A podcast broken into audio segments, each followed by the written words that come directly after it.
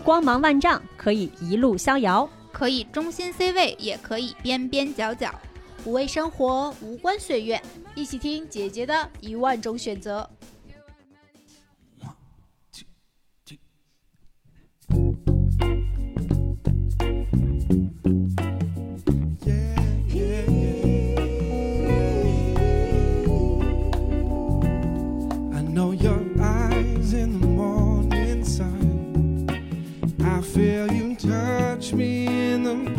大家好，欢迎收听新一期的《姐姐说》。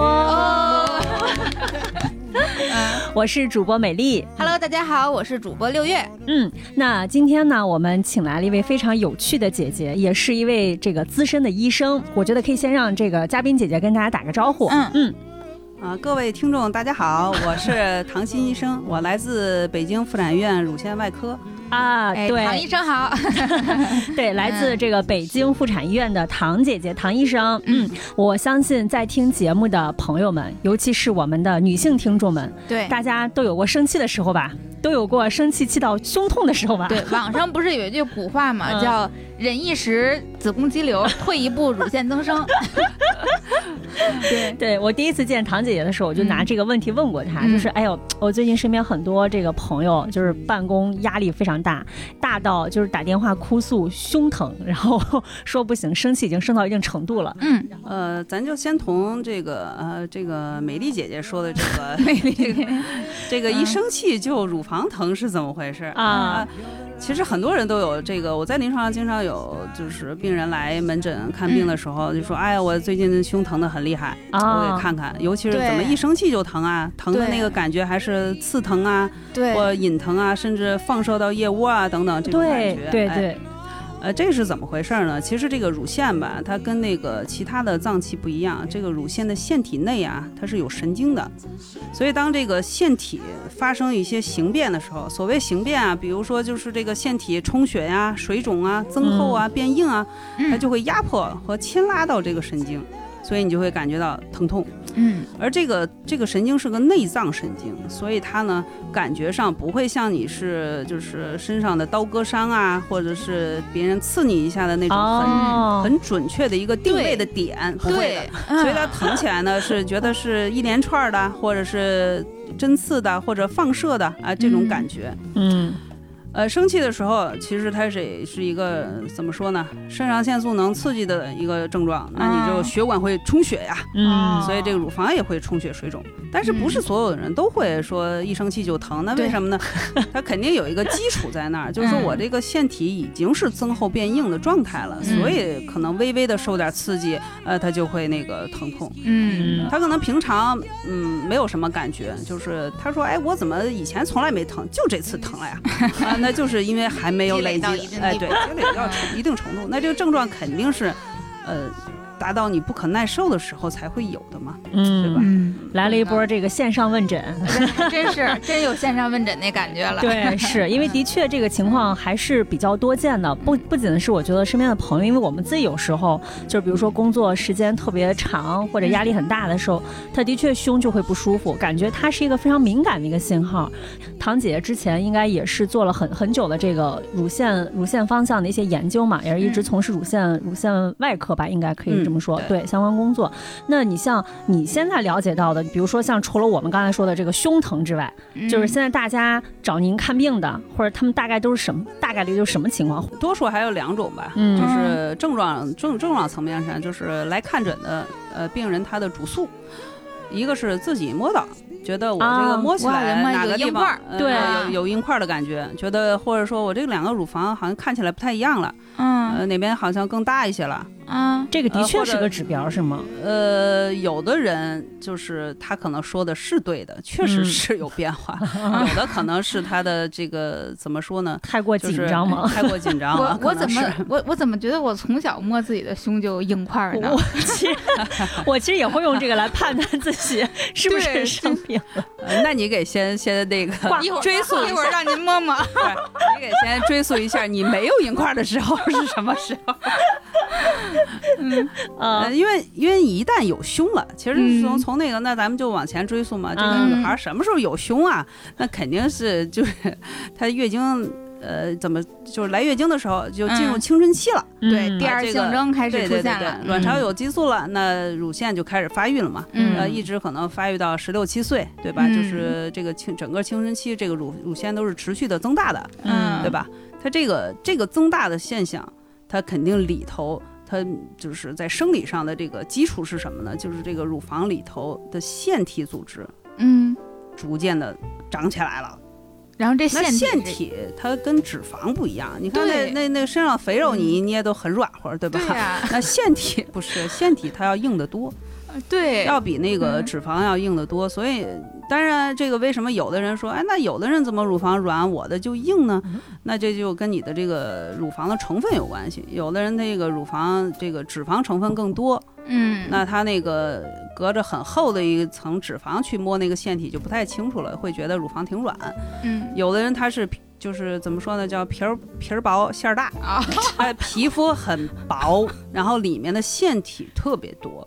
那腺体是很硬的，你说嗯。摸起来就觉得好像哎摸着一个很大的硬块儿一样的感觉。哦，那我就是开始上手 那种，开始上手揉揉一揉，我以前就是，呃毕竟女生嘛，就时不嗯。时的会在网上就看看这个相关的一些百度了帖吧子什么的，对对，这种。大家就说乳房，尤其是大胸会分为两种，一种是嗯脂肪型的，一种是乳腺型的。嗯哦对嗯听起来 听起来我就是那乳腺型的，就真是 从小摸着就有硬块，日常怀疑自己是不是这个要要这个生病了，然后后来也是去网上查了查，就也了解到乳腺本身它就是相对手感比较硬的，嗯所以就硬了这么多年。嗯 这话怎么听着这么奇怪？确实，呃，这一个是自己觉得好像摸到硬块儿。啊，那那肯定还是要由临床医生去判断，到底嗯这个硬块儿是就是本身腺体啊，嗯，还是确实是腺体里长东西了，那是另外一回事儿。还有一个就主诉就是什么呀？比如说我今年去查体了，嗯。体检大夫说那个 B 超上看到东西了，说有啊结节，啊，对。特别多，对，就是就百分之九十了吧，可能那个主诉就更常见了。嗯，对，呃其实结节这个东西吧，它为什么好像以前好像都没有听说过，怎么最近一说，哎呀，全是结节，对，这个肺里也是啊，这个乳腺里啊，啊甲状腺啊哦等等。对对对对对。啊，全是结节。呃，这个这个就说明什么呀？现在大家这个生活水平也高了，所以呢，嗯很重视自身健康的一个管理。嗯，然后呢，大家的这些工作单位呢，也会给这个职工啊去安排这个体检。嗯呃，既然做到体检了，那你不可能说只是体检，就是这个医生手触诊触诊就完了，嗯肯定要就怎么说呢？要诉诸一些大型的检查仪器的这个这个检查。那在乳腺那儿，可能常最常用的就是超声。那超声去去进行这个一个器官的筛查的时候，那么不可能每个人他的这个超声影像嗯都长得就完全符合健康的健康的一个标准，嗯那一定会有就是图像异常的地方。嗯那这个图像异常，那我们要进行一个就特别正规的一个呃影像学医生方面，它有一个评估的原则，嗯呃，它就叫 BIRADS，就是 B I R A D S，嗯它这是一个英语的缩写，实际上什么意思呢？是叫乳腺影像数据报告系统，就这么一个东西。嗯啊，它就根据这个这个系统的这个分级呢，它会把这个我们所谓发现的影像学的异常呢，给它分成零到六级嗯啊。具体这个分级的标准啊就不谈了，但是呢，嗯就大家就很简单的就可以看一下自己的分级报告上，他肯定嗯写个百瑞斯几级，比如说发现一个异常，甭管是个结节还是还是低回声区啊，还是什么东西以后，嗯它后面一定会呃给你缀上一个呃 B I R A D S，比如说二级、三级、啊，是吧？啊，那这个怎么解释？就是统统一可以认为，就小于等于三级的病变，它就是一个什么呢？考虑良性的概率很大，大到什么程度呢？大到了几乎就是百分之九十八到百分之百，就是良性概率很大的东西，观察随访，这是就是相当于是处理原则的最最最低级的吧。或者说最低风险的东西，我们就用一个比较保守的方式去处理。嗯那下一步就是我们采取，比如比较保守的观察方式，怎么观察呢？就是半年随诊一次超声。在随诊的过程中呢，再进行第二次的影像学评估，所以就我们常说的结节，就是指就是一个影像学上的异常，单指什么呢？就是在呃正常的影像的一个背景下有个小黑影儿，啊，其实就是有个小黑影，也不是什么真的长出什么了，是吧？这个黑影到底是什么？你除非是取活检，不然没有任何评估可以百分之百告诉你什么。啊但是我不可能发现个黑影就要去切它呀，啊那谁受得了啊？对，那要是长在脑子里，就动辄就要开颅吗？嗯然后开胸开腹，是吧？那肯定不能这么做。哦，所以其实就是关注您刚才说那个指标是吗？对如果指在每标，嗯对在每一个器官里头，它的指标都是不一样的。啊，这要一定要去咨询专业的这个专科医生去评估。你要肺里长东西了，那就肯定跟乳腺的评估的这个啊原则和影像学上的特点也是完全不同的。嗯所以这个这个一定要呃长出东西来，那那肯定你不用太紧张，但也一定要去咨询专业医生，去给你一个正确的评估意见，然后再决定下一步。明白。哎，那现在有没有什么数据或者就是什么大数据显示这结节爱往哪儿钻啊？就是我感觉对因为一听结节就是乳腺、子宫，就感觉就尤其是女性，是不是我们这种女性特有的器官就更容易长结节？其实，其实我们所说的那嗯个能、能以结节来判断，就是咱们普通的查体的时候，像体嗯检的那种，它能扫到的结节，往往它是指的是食指脏器。什么叫实啥叫质？实质对，这么理解完全听不懂了呀，就是实心儿的。实心儿的、对，啊那你说胃啊、肠啊，它不是空心儿的空。心儿的，对不对哦，嗯呃，当然就是说像乳腺呀、甲状腺呀、肺啊，呃，它这个器官由于它可能跟它的这个组织细胞有关系，就是它的组织细胞是增殖比较活跃的地方，嗯或者说这么说吧，就是它在人的一生中，这些组织器官很容易就是发生一些结构的变化。哦呃，你这么理解吧，就就好比你皮肤上长条皱纹儿，那你不能说这皱纹儿就是病变，那谈不上。啊嗯那你那你肯定这皱纹儿肯定会越来越深的，对吧？随着你的年老，对吗？对，所以组织器官也会老化，或者说会有一些啊变化吧。那不能说一定它是老化方面的变化，那倒不一嗯定，就它肯定会有一些改变。嗯那其实比如说乳腺或者子宫，它所谓长结节的这个概率，是不是和其他的器官病变的概率是一样的？还是说它天然的会更容易病变？相对来说高一些。相对来说高呃，一些因为你看这个呃乳腺和子宫啊，它嗯是一个激素的靶器官，嗯就是你，的卵巢的激素都可以作用在这个两个器官上。因为你，呃，其实女性在一生当中啊，就是即便你不生孩子、不嗯哺乳。那你终身你的这两个器官也是在发生变化的，为什么呀？你的卵巢激素就是周期性的影响的，对呀、我每它会个月要来月持续经啊，对。嗯它每个月都在，呃，高高低低的在刺激它，对吧？它那那所以你没有办法，无法避免，就是终身这两个器官就在呃增殖啊，那个脱落呀、嗯。呃，就是这个复旧啊，就是一直在这样折腾，可以这么理解吧？嗯。所以那那它就特别容易会发生一些组织就是器质性的一些改变，但这种改变不一定就是有害的，嗯，哦，还有好事儿，也不叫有好事儿。但是至少查出来是一个指标，啊，会有可能提醒你。就只是一个就就普普通通的一个变化，就像长条皱纹一样，啊可以这么理解。对人没有什么影响。对对对对，明白了。总结一下就是长结节就是我们的宿命。对，就好像确实有这，嗯，肯定还是就是随着年龄的增加吧。你看那嗯。个特别年轻的，呃，年轻人，你看他去筛查的时候，比如说二十出头啊，嗯二十多岁啊，嗯，很少有结节的，还是很好，很罕见的。嗯，就一般都是三十岁以上，嗯，我们进入高发人群了。确实 会会更多一些，但是也不必太过紧张吧，我觉得，嗯因为大多数人都是三级以下的问题，嗯，然后大夫看一下就行了。对。那像您刚才说，就比如说，如果他不生孩子啊，这个一生都不生孩子，他这个激素的变化，虽然也是有这个有有有我们月经啊等等的这些影响，会有周期性的激素变化，但是比如说这个。女人啊，一生了孩子之后，这个激素的变化感觉更加的剧烈，那是不是可以说生育会增强女生在子宫或者乳腺这方面疾病的风险呀？还是说它会它让我们的乳，因为本身乳腺这个我们人类繁就是人类进化到现在，乳腺的基本作用就是哺乳用的嘛，是让它嗯物尽其用对它来讲更好，还是说就封闭了它的这个原始功能来讲？让它免受这些不管是外界的刺激还是激素的刺激，对它来讲是更好的保护。这两种就是这两类人群哪个会更容易受到乳腺疾病的困扰的？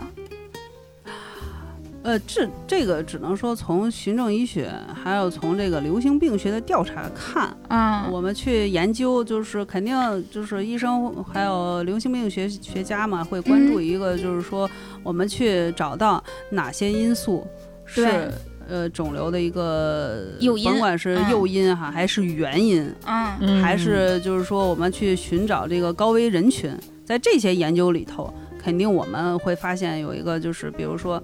呃，月经来潮早，然后绝经晚，嗯呃，少呃晚生育、少生育、不生育、不哺乳，啊，这些人群里头，乳腺癌的发病风险会增加。哦，那看来还是没有用它，或者是用的晚。但是这些结论不可以就是追溯到某一个个人身上，啊就是说我是概率性的对对对，是一个概率的问题，是一个风险的问题，嗯不是一个能确切到每每个人来说，哎，我我就是。就是属于那个，就这几个高危因素都占了，嗯。是不是一定得乳腺癌？不是这样的，嗯。那肯定不是这样的。就是你到这个点儿就该用它了，对，就是你你就是用，对吧？然后你就用早，了、用晚了或不用，它就虽然不一定在你身上会发生坏的影响，对，但它更顺应这个自然对你的设定。可以这么说。啊但是事实上，你看有一些研究会发现，嗯。就是处于怀孕和哺乳期的女性，嗯。嗯我听清楚，她是处于这个期，正在处于这个嗯级别的这个女性，这个人群，她乳腺癌的风险是高的。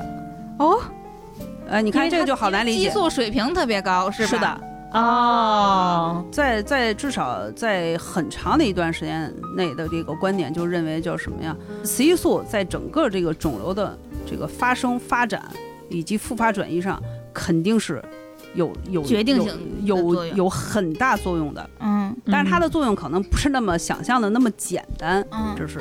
但是确实是这样，就是这个雌激素就是很重要。所以刚才我说的那些高危风险，比如说，呃，那个就是月经初潮早，嗯那说明什么呢？就是说我在这一个一生中，我这个卵巢激素特别早的就分泌了雌激素，那我的乳腺呢就在更早的时间段受到了雌激素的影响。嗯还有绝经晚，那我就说明我这个雌激素的长刺激对刺激嗯时间又更长，对吧哦包括这个呃不生育、少生呃晚生育也嗯一样。因为在怀孕哺乳期的时候，我是有孕激素的一个保护的，嗯那是不一样的。那个时候我的雌孕激素水平是不一样，它的比例是不一样的，哦，也就是孕激素暂时打败了雌激素，是吗可？以这么理解。哦，所以以雌激素影响的那个就有相当于怀孕期间这十个月的是一个时间，保护，对，这十个月我就可以说我比别人少了这个啊十个月的刺激吧，这么理解。啊，还有哦 懂了，还有包括肥胖为什么会导致乳腺癌？啊啊，哎，就因为这个胖的人，他的雌激素水平是高的，为什么呢？因为这个，呃，像大家的一概的认为说，这个肥胖它就是就就只是我脂肪多，呃不，嗯因为啊脂肪细胞被认为是一个内分泌器官。啊，脂肪是内分泌器官，是的，因为这个脂肪细胞有一个功能是什么呢？它是可以把呃这个体循环内的这个雄激素转换成雌激素的。生物课没学好吧？还真不知道啊，是的我所以越胖的啊人，越胖的人，他肯定雌激素水平会更高。所以你看，胖人得乳腺癌的人就更多，这是肯定的。哦，所以这些其实所有的这些相对高高风险的这些东西，哎，或多或少的都跟这个雌激素是有关的。我我想稍微跑个题，嗯，男胖子也是吗？它会影响雄激素的分泌吗？那应该说的很对 那应该就是别的病了吧？就不是乳腺病了，对啊，吧？不是，但是就胖的人，激素这块你看，你看这个这个，呃，哎，说的那个什么一点哈，啊这个男性胖的时候，你会有一种感觉什么呢？这个人雌化了，他就是整个他的他的性格、他的体态、他的各方面都会有感觉这个人雌化了的感觉。我我突然想开车在这儿。啊，因为从小的时候就在网上有看说男性的性器官和越胖越对对对对男性的性器官和那个身身体就是胖瘦有直接原因，原来真有。应该不是吧？呃，他可能更多还是一个就是就是比例显的吧，呃应该是一个是比例显，二就是过多的脂肪 把它埋住了。我我我我们这车车这个车的方向拐的挺急转弯儿的。哦，但是这个雌转雄，雄转雌，这个嗯的确对我们来说还挺新鲜的。对就是我是觉得，对我是觉得，如果我们听众里面就是有一些，比如说有一些之前做过那种什么肥胖指标吧，还有什么之类的、身体指标、嗯体重指标什么的，就如果你属于肥胖型，你可能还是得注意一下。对健康风险，肥胖对健康的影响确实大，对，咱这拐弯拐的也很直，给绕回来了。立刻就回正回归成一个正经严肃的节目。this countryside and go somewhere I've never been. I'll stop,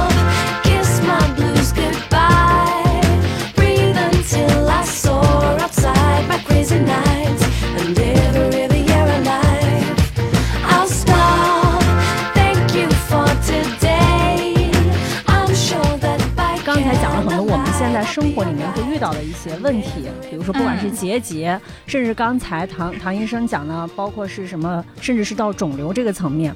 那我在我们在做这期节目之前，其实也做了一些调研，会发现很多听众的，比如说一些留言也好，或者什么，就是一些他们在平台上的一些讨论的内容，可能都是来自于我们的嗯妈妈。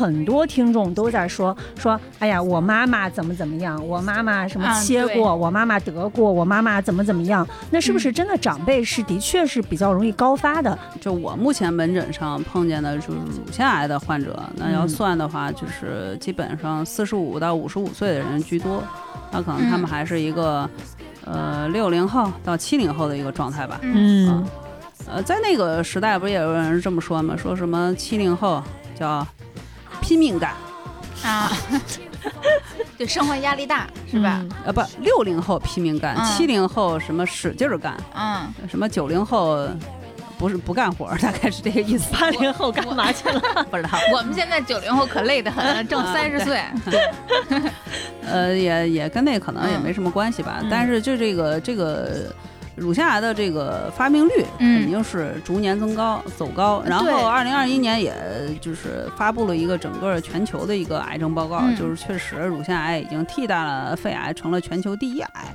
对哦就是这个恶性肿瘤排到了第一位，就是嗯发病发病率确实是很高。对，身边很多女性长辈都有都有过就是乳腺癌呀、等等这种患病经历嗯而中国的这个发病年龄又比欧美又早了十年。啊啊？为什么呀？呃，这个为什么现在我觉得可能更多的还是跟咱们的这个乳腺的解剖有关系，就是这个亚洲女性她的这个乳腺是叫致密性乳腺，嗯呃，跟那欧美不一样。你看欧美那个乳房挺大吧，但它嗯。这个脂肪挺多，可能也就是这个腺体也就占一半儿。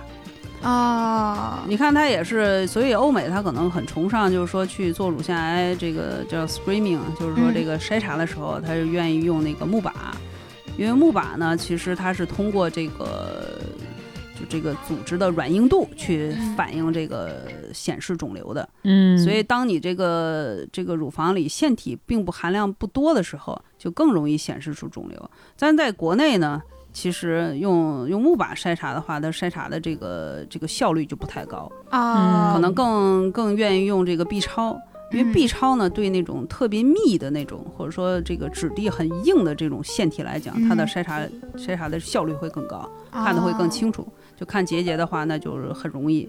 哦，也就是说，我们觉得跟这个腺会对难一些。呃，跟腺体的这个致密性有关系，可能也跟就是说咱们的腺体对雌激素可能更敏感有关系。哦，就是你你的就是更敏感，嗯呃，那你可能肿瘤的发生的年龄会更低嘛，嗯就是发生的更早，嗯跟这是有关系的。嗯你看，你去问就是周边的这个女性，可能就是说有乳房疼啊，这个乳腺嗯增生的这个这个病人量是很大的。呃，非常大，嗯对，嗯基本上这个这个恐怕是要比欧美的概率要大了。对，嗯我觉得好像过了二十五岁、二十八岁，身边的这种女性，就闺蜜呀、好朋友啊，经常会有这些乳腺方面不舒服的感觉。嗯，而且在疼痛的人群里，它未来发生乳腺疾病的概率就是高一些。嗯确实是高一些肿瘤本身是一个肿瘤是一个后天疾病，嗯呃，可以说就是除了一些小部分叫遗传性肿瘤以外，就是说嗯娘胎里带了，嗯那就不管了。那些基因型的为非常极极罕见嘛，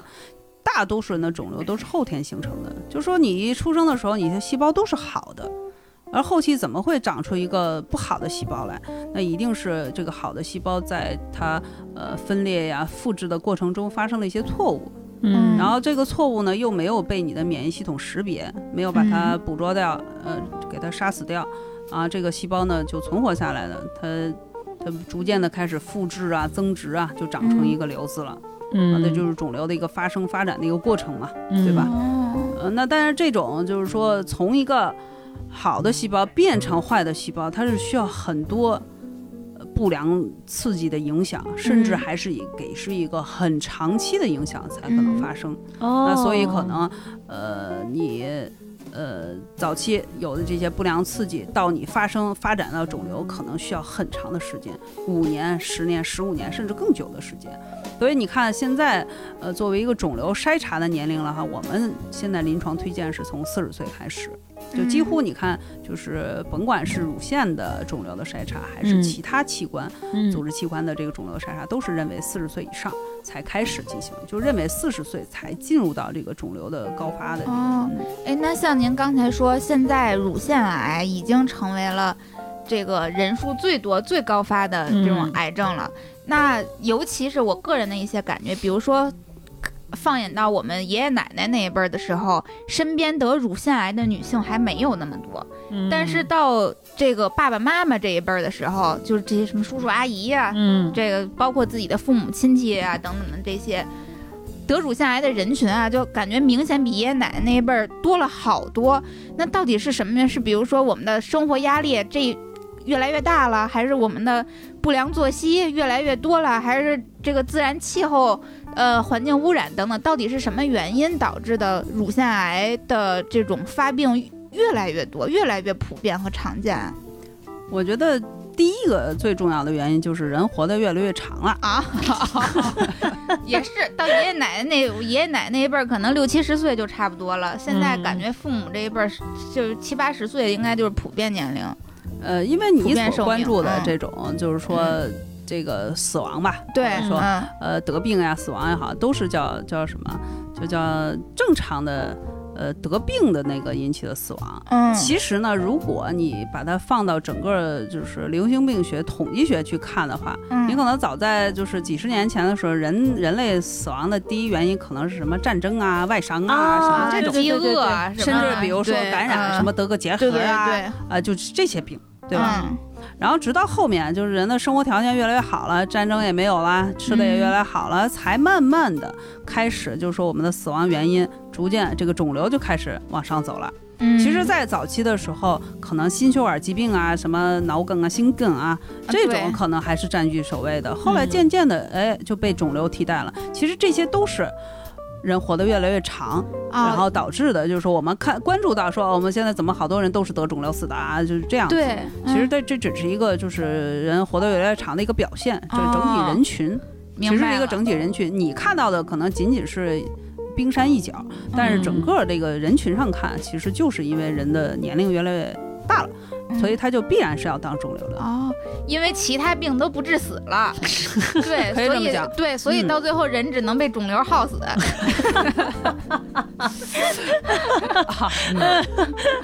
嗯现在还有一个问题就是说，现在的这个人很注重健康，咱们嗯筛查啊什么之类的这些手段也越来越先进。嗯，确实可以说，我可能特别特别小的，就是嗯我们发现了很多啊，就是包括年轻人的，就是那种原位癌特别多，什么叫原位癌？就是在肿瘤的极早期你就捕捉到了嘛，啊，就是特别特别特别小，早的时候就捕捉到了，就原位癌嘛。什么意思？其实你这么理解吧，就这个乳腺癌啊，几乎大概率啊都是来源于叫导管上皮细胞。啊、你把它理解成就是说我这个肿瘤的这个，或者说这个乳腺的这个结构，你把它嗯想象成一个管子，嗯嗯对吧？一个管子管道，然后它的末端呢可能是一个线泡，是一个，你就想象一个一个泡儿吧，或者一个球体。然后这个泡儿可以分泌乳汁，然后它通过这个管子一直输送，输送到乳头。你这么理解就行了。它当然乳腺里它不是一条管子，那很多管子，对吧？嗯那这个肿瘤最好发的部位就是这个这个管子上的那个管壁的那个细胞，叫导管上皮细胞。几乎都是大多数来源于都是导管上皮细胞。那这个导管上皮细胞就它当它这个复制发生错误的时候就，就就变成一个坏细胞了，就长成一个瘤子了嘛，对吧？它就越长越大。哎，当它这个在这个管子内部的时候，没有突破这个管壁之前，我们都叫原位癌。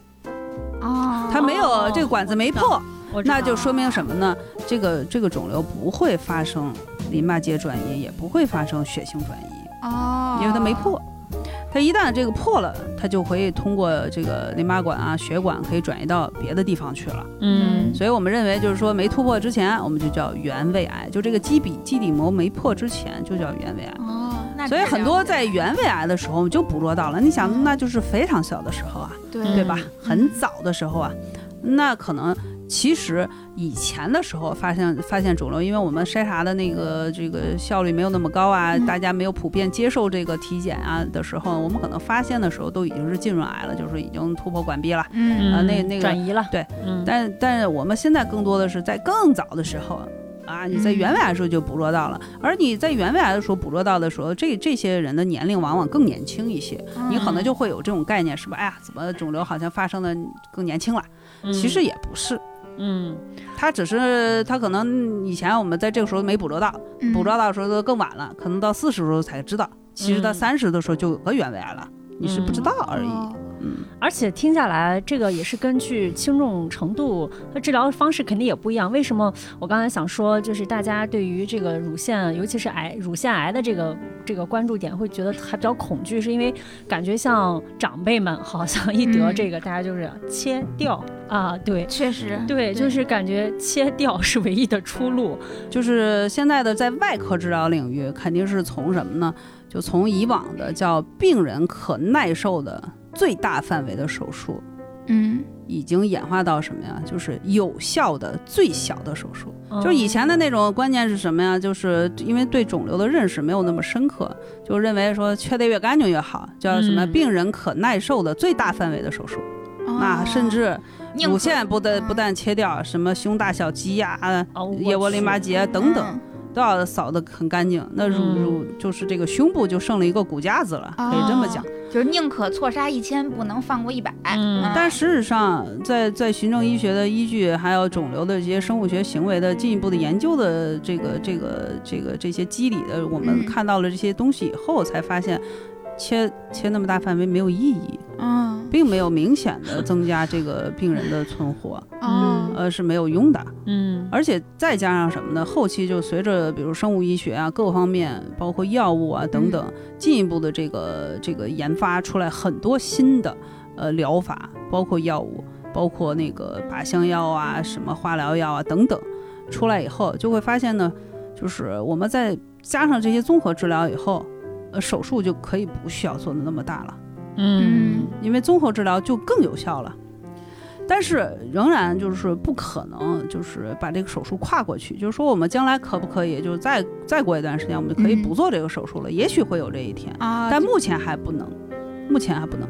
因为这么理解吧，就是当我这个这个苹果坏掉了一块儿的时候，嗯我是否可以就是说，呃，采取一些什么治疗的手段，可以是让它这个烂掉的自己脱落了，或者自己就没有了？嗯那当然是最好的，但是恐怕不一定能搞得很干净，所以目前肯定手术就是说把这个局部病灶清除干净，这肯定是一个就是达到这个治愈的前提，嗯肯定这个手术还是要做的。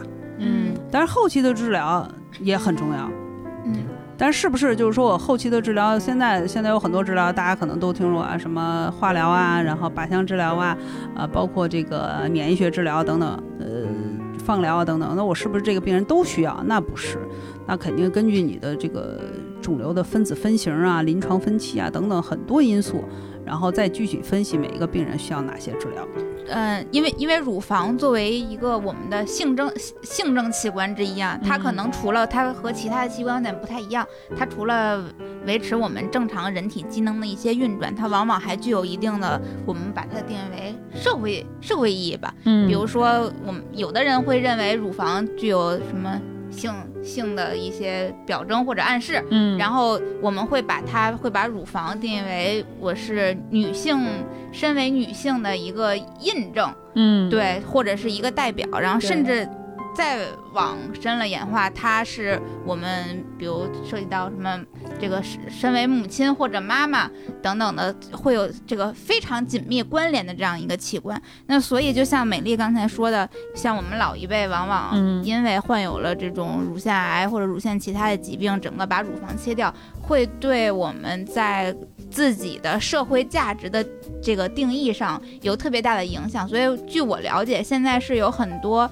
尤其是乳有点类似于乳乳腺癌患者关爱协会，但它可能不叫这名儿啊，就嗯大概是这种，会有免费的一些像义乳啊啊等等的这些东西可以领，就是为了让你至少在外形上、外表上。嗯嗯面向外人的时候，看起来像是一个我们加引号的正常的女人，嗯正常的女性，对，会有这方面的一些一些组织，我觉得也对。算是对于乳腺的一些抛除它是生物器官，而嗯。向它的这种社会价值的一一种人文关怀吧。其实我觉得现在可能会有一些患者，的确是在一些这样，比如说做了一些大手术之后，是不是也是需要一些像不管是心理呀、或者是其他的一项的一些已经超出医学本身的，甚至是不是有患者也会找你聊一聊这些，就可能已经是手术之后，也许并不仅仅是生物学上的问题了，就会嗯延展到很多其他上面的问题了。嗯，会有，嗯，会有。当然，我肯定就是我期待的，其实更多的病人在治疗之前，嗯呃，大家可以一起坐下来，对他的这个手术方案，包括后期的这个治疗方案进行一起的讨论。我建议患者加入进来。哦，这个是患者呃加入到自己的病程病这个如何治疗的这个是这样过程中子的啊，就是他应该对他的病情要有一个全程的、非常客观的了解。嗯，他因为这个。这个乳房它是一个美学的一个器官，嗯二一个是其实从咱们就是就是在初中的时候教育，这个这叫什么？这个乳房它是一个第二性征嘛，对对吧？嗯嗯那你就是咱第一性征先不说了，这第二性征你给它切掉了，没有了，那对女性的这个心理上的打击是非常的大的。嗯嗯，然后包括就是女性的曲线美或者说身体的这个形态美，这个特别重要的一点就是乳房的这个美观度，对这个肯定很重要。也不能说这个就不重要，说我们保命先。实质上，现在医学也已经可以做到保命了。嗯对怎么说呢？现在的统计学上看，就是这个早期乳腺癌这个生存率已经高达了百分之九十，甚至九十五以上。可以，这么讲，就是大多数人都可以回归自己的正常的生活。嗯，呃那有病人经常问我能活多少年，我说你想活多少年活多少年。就治愈率已经非常高了。对，嗯就是真的，你可以给他就是一个就是宽心丸吃。嗯，所以，所以我更希望他关注到他，呃，治疗肿瘤以后，我说你这个治疗好了，还是一条好汉啊，是吧？就是说这个就是回到自己的正正常的生活里是很重要的一件事情。嗯所以这个乳房，我尽量希望它也能把它的损伤降到最低，嗯，这个瘢痕也希望它更小，然后乳房的形态也希望它能回归正常，那肯定是更好的。所以病人特别关注一点，现在病人的受教育文化程度也很高了，尤其是北上广，嗯那这个城市女性，那她对这个要求就是很高，可能嗯她。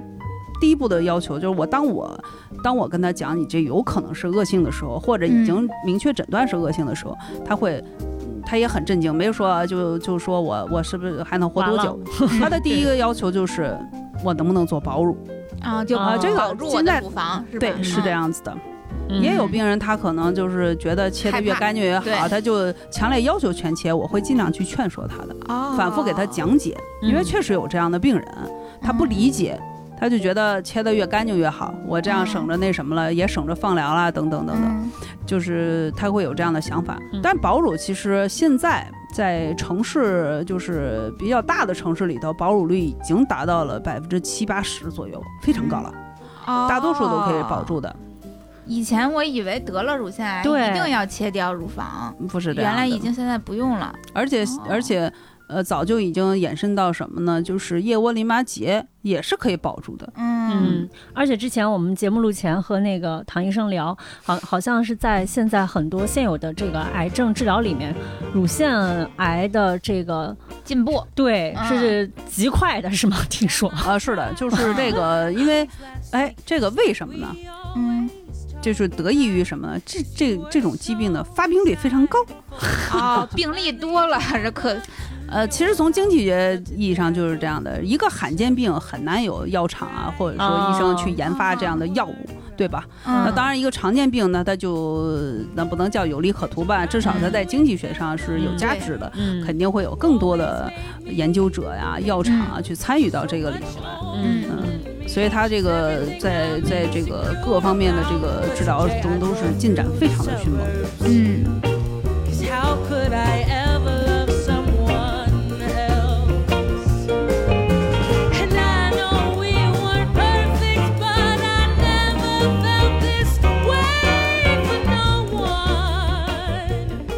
那我觉得可能还有很多听众，因为我们也有姐姐说的一些这个精神股东们都已经当妈妈了，就是或者说即将当妈妈了。嗯那现在其实包括我身边也有朋友，因为也是正在怀孕嘛，然后马上要生生宝宝，就是之前也闲聊过，说是不是一定得喂母乳？呃，对，甚至现这个我觉得可能是当下年轻人们最关心的一个话题，因为乳房作为它这个人类人类进化到现在，乳房的最基本作用不就是为了哺乳吗？那因为对，对就是为了喂娃哺乳。那因为我们女性具有了乳房，那我们就天然的要行使自己身为母亲的职责，就是要亲自去去喂喂养自己的孩子。可是我们除了是一个母，尤其是当代的当代女性，我们除了是一位母亲之外，我们还是一个社会人，也要去参与到社会劳动之中，对吧？我们要去工作。但是，尤其是喂娃，可能年轻的小朋友们不太知道，嗯，喂小婴儿是一件非常繁琐、特别累的事情，可能每两个小时，不管白天黑夜就要起来喂一次。你基本上你喂它了，你就你的生活啥都别想了，你的嗯所有的生活重心就是这喂娃这一件事儿。所以就有很多开始有有很多人用，比如说那个呃牛奶、奶粉或者嗯牛奶等等的来代替母乳喂养。嗯对，然后它就形成了一个价值观的碰撞。有的人认为奶粉喂养是解放了女性的天性，母乳喂养呢是一种母职的禁锢吧。嗯，对，对，呃，其实关于母乳喂养啊，嗯这个，呃，我反正我所看到的那些研究已经研究的太透彻不过了。嗯嗯从什么呀？从营养学的角度，比如说就分析这个乳汁，就这个母乳里头的成分啊。然后还有从什么心理学的这个角度，就说嗯这个母乳喂养这个过程嗯对母亲的心理的影响啊，对婴儿的心理的影响，甚至对这个婴儿长大了他的心理发育啊什么之类的影响，都都都已经研究的非常的透彻。啊，就母乳喂养会让孩子和母亲的情感更亲密。呃，不单单是这个，哦它可能这个婴儿去吮吸这个乳房的这个整个过程，对这个婴儿他的这个需求的这种满足，它其实，呃，我是这么认为的啊，就是，这中国有句老话叫什么“使出吃奶的劲儿”，是啥意思？听着就 其实其实就是婴儿在吮吸的这个过程，它是很费力、很累的一个过程。嗯呃，我先说说他这个整个吃奶的这个口腔运动这个模式，你听听都累。嗯，因为什么呀？这婴儿需要把这个乳头吧，轻轻的给它拽到他口腔的后部，拽到他舌头的后方，然后啊那么深。对，然后用他的这个上下颚去挤压这个乳晕，哦，然后再用他的小舌头把这个呃，去从这个乳晕的这个这个地方，这个乳管、嗯。从从乳管这个位置，然后捋到乳头，嗯。它整个是呃一点点的吸，然后去挤压，然后再拿舌头捋。嗯，这个过程可以这么讲，它这叫什么？叫一种本能，叫嗯吮吸反射。你看这个婴儿，你出来以后，把拿个嗯那个手指头搁在嘴里，他都要在这儿做两下。嗯天授它这技能，哎，对，这就这是一种本能。嗯呃，咱们就是成人，或者说再大一点的，他就已经丧失这种本能。你不会这种模式，你这这个口腔运动还是蛮难的，而且很累。嗯，你可能想想都腮帮子有点酸，嗯 就是挺累的一件事情。那为什么要让他经历这个东西？他只有可以告诉他，就是只有你努力，你使劲的吮吸才有奶吃，而你给他奶瓶的这个过程，就把他这个都省略了。奶瓶是什么一个东西？你想想你，你你你你可以拿奶瓶试一下，你可以说一咬，就你可以对、嗯这个奶是很容易就到嘴里了，很快就可以吃饱，它可以毫不费力。这娃鸡的得从 开始，也不是鸡的，就是说这个嗯。这个对他的这个就是整个这个运动嗯。都是对他的有好处的，对他的心理上的影响。这。是心理建设的，对。嗯。嗯然后包括他他跟母亲的这种很亲密的接触，肌肤上的接触，这些都是都是有好处的。嗯。再谈谈这个这个乳汁，这个乳汁本身它的它它是一个天然的东西，所以它的嗯。营养素是非常复杂的，可能几嗯。百种化合物在这个里头。嗯，可能最重要的那就是提供能量，这是一、嗯。一方面，还有提供蛋白质，还有最重要的提供一些大脑所需要的一些，就像说 DHA 对吧？这些都是母乳以天然成分有的，嗯？而不需要要去后期添加的。啊那牛奶、奶粉什么的做不对到这些吗？奶粉不是也有一些什么添加 DHA 什么广告看的就很多。对，那它也一定是一个单一成分，它肯定做不到像母乳一样，它有这么多复杂成分在混杂在一起，对吧？嗯嗯二一个就是这母乳里它有活性成分，这是嗯恐怕不可能任何一个奶粉都模拟不了。它有它有活性的这个免疫球蛋白，在婴儿婴儿期，你看啊，就是儿童院的医生最怕接什么样的病人，就是六个月以下的小婴儿。如果这时候婴儿他如果产生疾病的话，嗯非常凶险，啊，因为他没有任何免疫力，他自己的免疫系统还没有开始工作呢。哦。他所有的这些这个免疫能力都需要从乳从这个母乳里获得，他有被动的一些免疫球蛋白，他可以获得，他这样以供他去抵抗很多疾病的侵袭嗯。是非常重要的。如果在很小的时候，你看六个月的小婴儿，如果发生任何感染，嗯非常非常危险，哦。都是要你看那个在儿童医院里，那重症抢救的全是这个小婴儿，你看看一点点的都是这样的。可是，比如说小牛犊，它也是靠从这个妈妈的乳汁里边去获哎得免疫。那你就说对了，牛奶就是给牛吃的，就不应该给人吃。啊，它 哎，和人为什么呢差？别很大吗？牛乳和人乳？差别非常大。它在营养成分上，你可以就是简单的划分为什么呢？就像这个动物界的这些哺乳动物，它为什么一生下来，你看这个牛，它一生下来，它就给呃蹒跚就赶紧就站起来，就能站起会走了，甚至该给给赶紧跑起来，嗯不然这个野兽就要把它抓走了。啊，对？吧？所以这个牛牛乳是什么？就提供能量，要让它迅速获得，让它肌肉可以迅速收缩、跑动起来的能量。哦，而婴儿不需要生下来就跑啊，他跑对，他？也不会，嗯，婴儿 他得一他得一两岁才能跑，嗯呃，对，一两岁也不一定能跑起来，呃，所以婴儿他需要的是什么？是需要他大脑的发育的所有的营养成分，所以牛奶提供不了，它牛奶的这个比例上就是失调的。你看那个说，哦哎，怎么这个，呃，这个牛奶喂的孩子都长得挺壮、挺胖乎的，这倒是真的。哦 为什么说你看这个，哦，呃，母乳喂养的孩子很少肥胖，也是这一点，就是。就就现在咱们所说的这个，就是中国人的膳食，嗯就是说这个胖人，哎，你这个胖人肯定是营养过剩，其实错了，是营养不足。啊，因为是什么呢？你吃的热量超标，但你的营养素不足，营养素不够。哦其实你去研究它的食谱的时候，会发现它是什么呀？它在获得有必要的，比如说蛋白质啊，还有一些微量元素是远远不足的。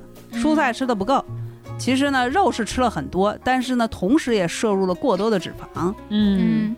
然后还有一个更可怕的一点，就是吃大量的碳水，嗯，热量是足够的，对，但是嗯。蛋白质啊，全都长成肥肉了，对，嗯。对吧？那既然像您说的母乳比牛奶或者奶粉强那么多，嗯但是就反正就就不说别人了，就我自己，我几乎就是从小没有喝过多少母乳，嗯因为我妈妈身体不太好，啊然后对对对所以我就从小就是喝奶粉长大的。我们再往前追溯到过去，嗯可能这个六七十年代生活比较呃比较困难时期，甚至有过那电电视剧上看的小婴儿喝米汤就长大了，我。就咱先不说喝米汤，就说我自己吧。我是一个喝母乳的，他是一个喝奶粉的。对我没觉得我我没觉得我比美丽笨啊，就是我我没有感受到我到底个体差异会这么大吗？对，就是我只能这么说，就是嗯这个母乳对一个人的影响，它是沧海一粟。这么说，吧，一个你就这么讲，就是基因嗯，对人的智商的影响都是沧海一粟。你更甭说，啊，基因都沧海一粟那当然了。哇，那到底你没听过？你没听过那著名的这个这个这个影业这个 CEO 说的吗？嗯叫什么？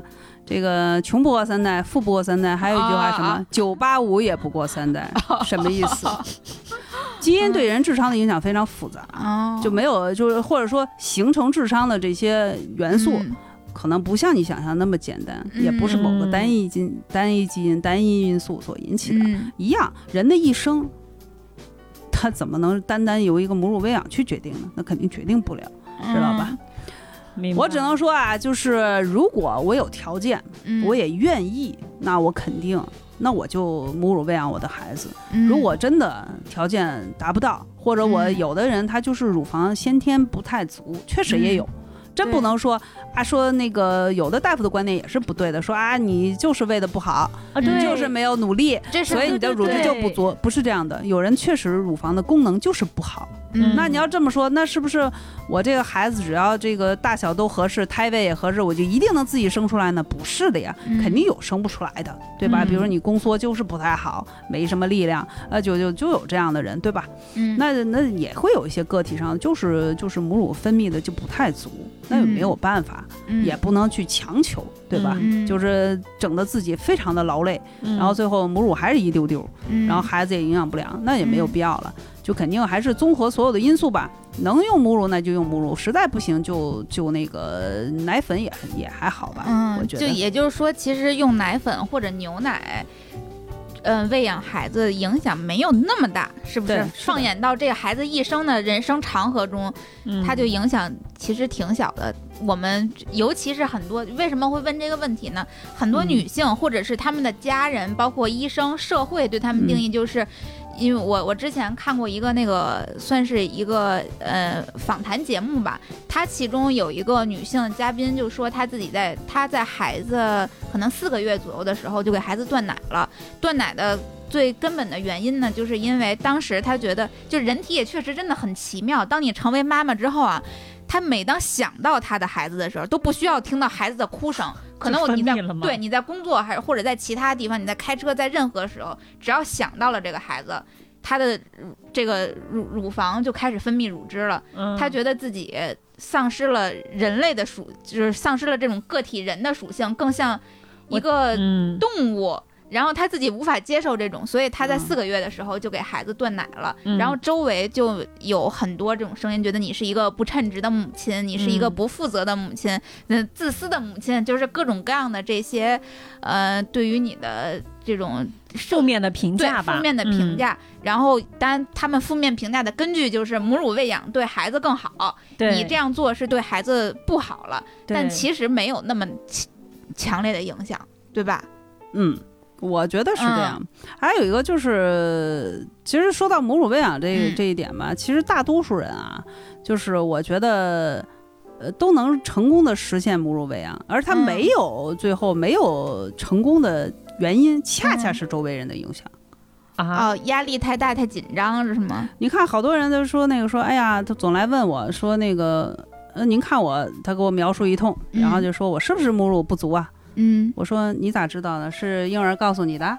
嗯，他哎呦，那不不知道，那嗯我就是我婆婆说的，对，或者我感觉你看他对吃饱他哭啊。对，我说这都不是。嗯我说首先母乳喂养成功的前提是要建立信心，嗯，就是说你要对自己有信心，对婴儿有信心。你觉得这婴儿他有足够的能力吃到足够的奶，嗯。你也要有足够的能力产生足够的奶，你必须有这个信心，才不容易受到你周围所有的因素影响，甭管你自我怀疑还是别人怀疑你，还是别人一些负面的这些影响。嗯在此前提下都不一定能母乳喂养成功呢，何何况你要受到这这么多的负面的影响，总是产生自我的怀疑和对婴儿的怀疑，嗯。对婴儿能力的怀疑，可以这么讲，那你就更加成功不了了。嗯。因为母乳喂养它不是一时半会儿的说我就喂一两天，嗯，它是要很长时间的。不是说我这一两天能成功，我就后面一定能成功，也不一定。因为这个乳房就是这么神奇，必须要保持它一定是定期的规律性的排空。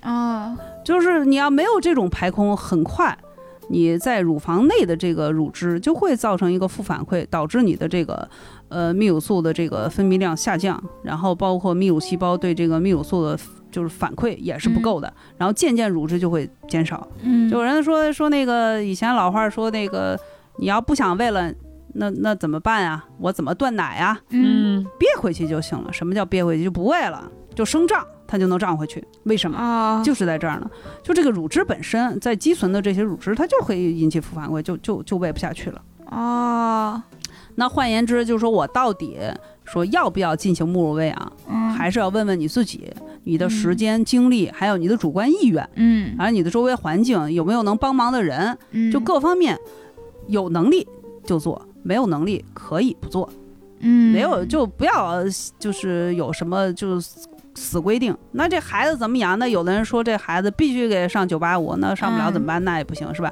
你必须给上什么私立的这个这个嗯呃幼儿园，是给给给去名校等等，那去不了怎么办？嗯，那不肯定不，每个人就有自己的一个独立的这个整个这个呃怎么说呢？人生经历啊，各方面啊，条件啊都是不一样的，你就按你自己的最适宜的去做就行了。嗯，我觉得。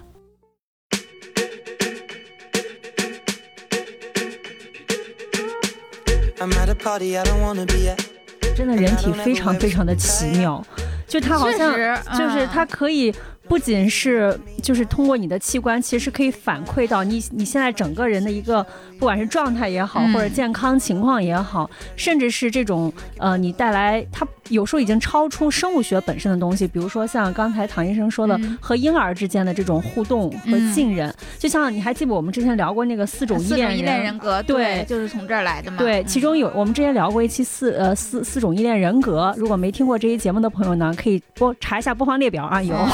对，其实里面有一个安全型，就是小宝宝在小的时候，婴儿在小的时候，他的所有的这种需求都都能够被满足。对嗯，都是，然后从小这些很小的一些互动，慢慢慢慢影响到他长大以后的亲密关系的相处，就是它是一个非常长线的一个影响。嗯那今天又回到我们这个生物学的这个角度，好像嗯从仅从喂奶这个环节也能有一所映照，对，对，就会觉得很就还挺奇妙的。确实，对，那如果大家有关于这个乳房相关的一些疑问，也可以在各个平台给我们留言。嗯，欢迎大家在各大音频平台关注和订阅“姐姐说”，也欢迎加入我们的听众群。嗯，嗯那我们今天先聊到这儿吧。好嘞，那好。感谢唐医生的到来，谢谢谢给我们的谢谢。各种知识的分享，啊非常受用啊。对，谢谢，谢谢。好，好嘞，嗯那跟大家说拜拜，拜拜，拜拜。嗯再见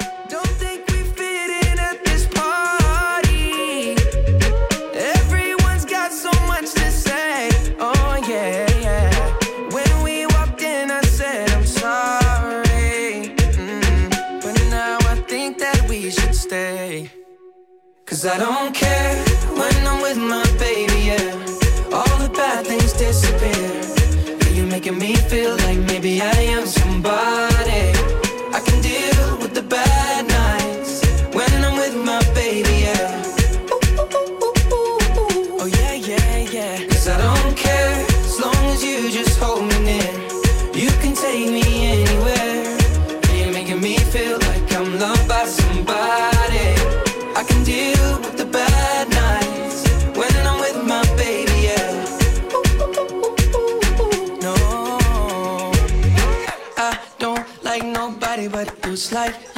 Only one here. I don't like nobody but you,